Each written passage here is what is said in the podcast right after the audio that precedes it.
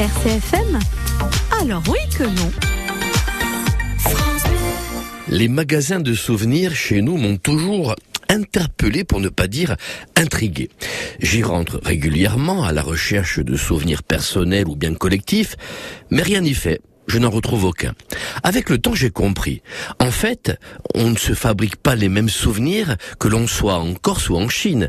Et souvent, je constate que tout est fabriqué au pays des mandarins. Pourtant, je devrais pouvoir y retrouver quelques souvenirs. Il y a tellement de choses qui essaient de rappeler notre pays que c'est sûrement de la mauvaise volonté de ma part. J'ai cru y parvenir l'autre jour quand j'ai aperçu, au fond du magasin, une una dintena pour les derniers initiés. Je m'approche, je la prends en main et là, elle se met à chanter à fond la goffa Lolita. Beuh, ils sont forts ces Chinois. Hein. On aurait dit une vraie un peu patiné par le temps, vraiment. Hein. J'étais un peu surpris quand même par le choix de la chanson, mais ça cartonne. Et quand ça cartonne, euh, vite on fait des cartons et on expédie. C'est ce que dit une vieille maxime chinoise. Du coup, je demande au patron quel est l'objet phare dans sa boutique pour l'été 2022. Celui qui marche le mieux, que tout bon touriste doit ramener chez lui. J'imagine qu'il doit bien y en avoir un qui se détache des autres.